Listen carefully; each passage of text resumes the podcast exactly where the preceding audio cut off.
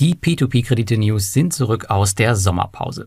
Die erste Folge nach der Sommerpause möchte ich dazu nutzen, einen kurzen Status zu den wichtigsten News aus der Branche und meinem Portfolio zu geben. Dabei sprechen wir über die Regulierung in Lettland, vor allem die bei Wire Invest, eine neue spannende P2P-Plattform, die mir aufgefallen ist, den CEO-Wechsel bei Robocash, die Russland-Rückholung und den aktuellen Status meines Bullride Investments. Wenn du es genauso feierst wie ich, dass die News wieder da sind, dann like und kommentiere gerne meine News, wo immer es geht. Auch über weitere Abos auf dem YouTube-Kanal freue ich mich immer wie ein Schneekönig. Wenn du mich noch weiter unterstützen möchtest, dann vote auch gerne für mich beim Publikumspreis für den Finanzblock Award 2022. Den Link dazu findest du in der Videobeschreibung, den Show Notes oder dem Blogartikel. Und dort findest du auch sonst wie immer alle Informationen, die du zur weiteren Recherche der heutigen Themen brauchst. Und damit starten wir durch.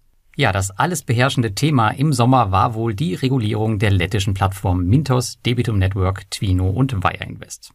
Außer Debitum Network, die waren schon vorher fertig, haben alle in den letzten zwei Monaten die finale Umstellung auf Notes, Asset-Backed Securities, Schuldverschreibung, gebündelte Finanzinstrumente oder wie auch immer Sie es nennen wollen, vollzogen. Während es bei Debitum Network und Mintos so gut wie keine Störungen oder Probleme gab, das sollte man auch mal löblich anerkennen, haben wir auf Twino seit der Umstellung mit massivem Cash-Track zu kämpfen und der Autoinvest investiert mit viel Glück einmal in der Woche und die vietnamesischen Kredite fehlen noch vollständig. Bei Wire Invest hingegen, da gab es ein absolutes Desaster. Falsche Kontostände, Entfernung des Buyback-Buttons für alte Kredite, Hinzufügen von Pending Payments ohne Info und so weiter. Das wird noch ein großer Spaß für die Plattform werden bin hier mit den Verantwortlichen in regen Kontakt und leite auch eure Kritiken weiter. Es geht also nicht nur um mein Portfolio, denn hier läuft auch alles nicht so ganz rund. Aber wir wissen ja, dass IT nicht so ihre Stärke ist. Das haben sie schon oft bewiesen. Aber das hätten sie wirklich, wirklich besser lösen können. Ich meine, Zeit genug zum Vorbereiten, die war da.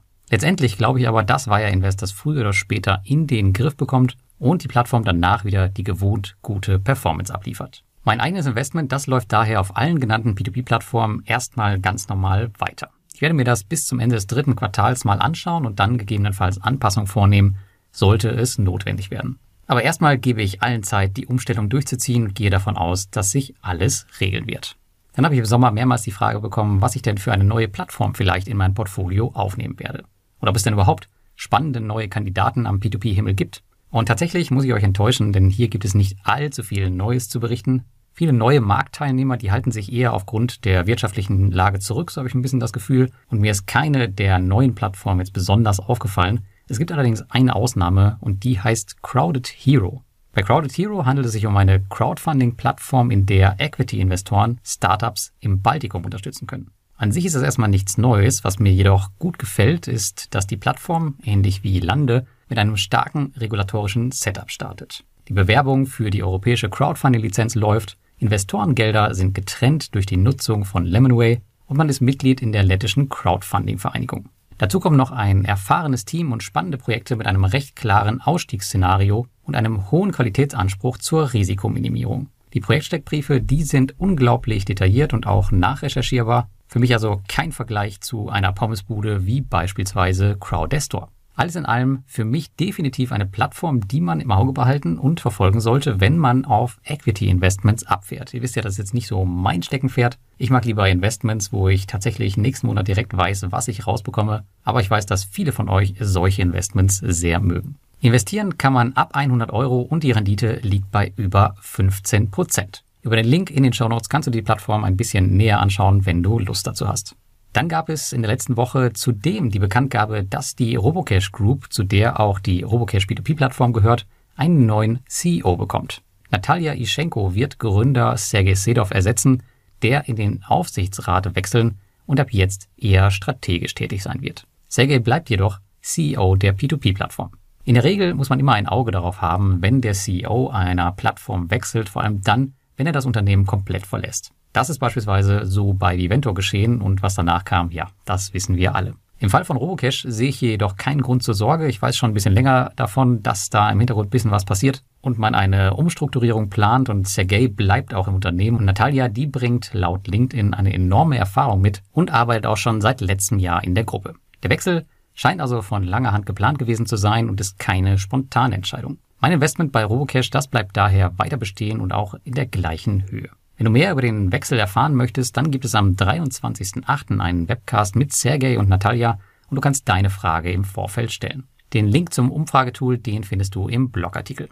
Ja, dann zuletzt gefühlt ein bisschen aus der Berichterstattung verschwunden sind die Russland-Rückholung der einzelnen P2P-Plattformen. Auf den mir bekannten Plattformen, beziehungsweise denen, wo ich investiert bin, gab es aus meiner Sicht aber fast nur gute Nachrichten. Bei Peerberry beispielsweise, da läuft die Rückzahlung deutlich besser als erwartet und man hat bereits fast 40 Prozent der ausstehenden Gelder zurückgezahlt. Bei Debitum Network, da gab es zwar noch keine Zahlung, jedoch deutliche Anzeichen dafür, dass das betroffene Portfolio aus der Ukraine noch ganz gut in Schuss ist. Auch Twino hat nun angefangen, erste Gelder zurückzuzahlen. Einen genauen Status, wie viel man zurückgezahlt hat, den habe ich jedoch nicht. Hier möchte man das Thema scheinbar wohl lieber unter den Tisch kehren.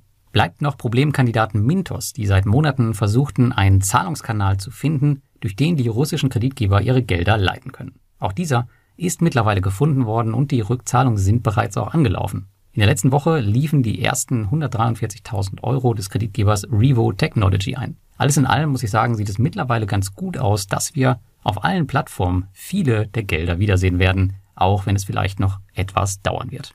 Ja, und ein Thema, was zuletzt für ein bisschen Sprengstoff in der P2P-Community sorgte, das waren die E-Scooter auf Bullride. Aus diesem Grund gibt es nun eine getrennte Investoren-Community auf Telegram für die Scooterhalter, der du gerne beitreten kannst, wenn du dort investiert bist. Auch den Link dazu findest du im Blogartikel. So halten wir das Thema getrennt von der restlichen P2P-Community. Dennoch kriege ich immer wieder die Frage, was denn eigentlich meine Scooter so treiben. Und naja, sie rollen zumindest, könnte ich jetzt sagen.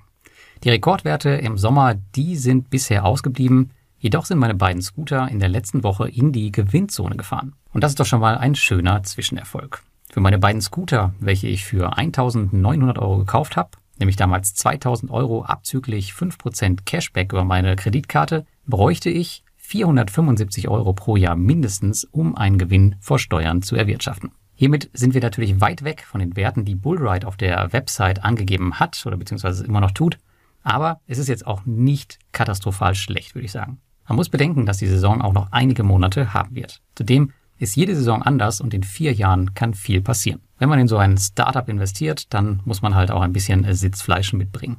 Meine beiden Scooter haben übrigens noch einen aktuellen Restwert von 1.833 Euro und 34 Cent. An sich macht das Investment wirklich super viel Spaß. Man hat quasi keine Arbeit damit und kann die Einnahmen auf der Smartphone-App jederzeit nachvollziehen. Nach der Saison werde ich entscheiden, ob ich mir weitere Scooter kaufen werde oder nicht.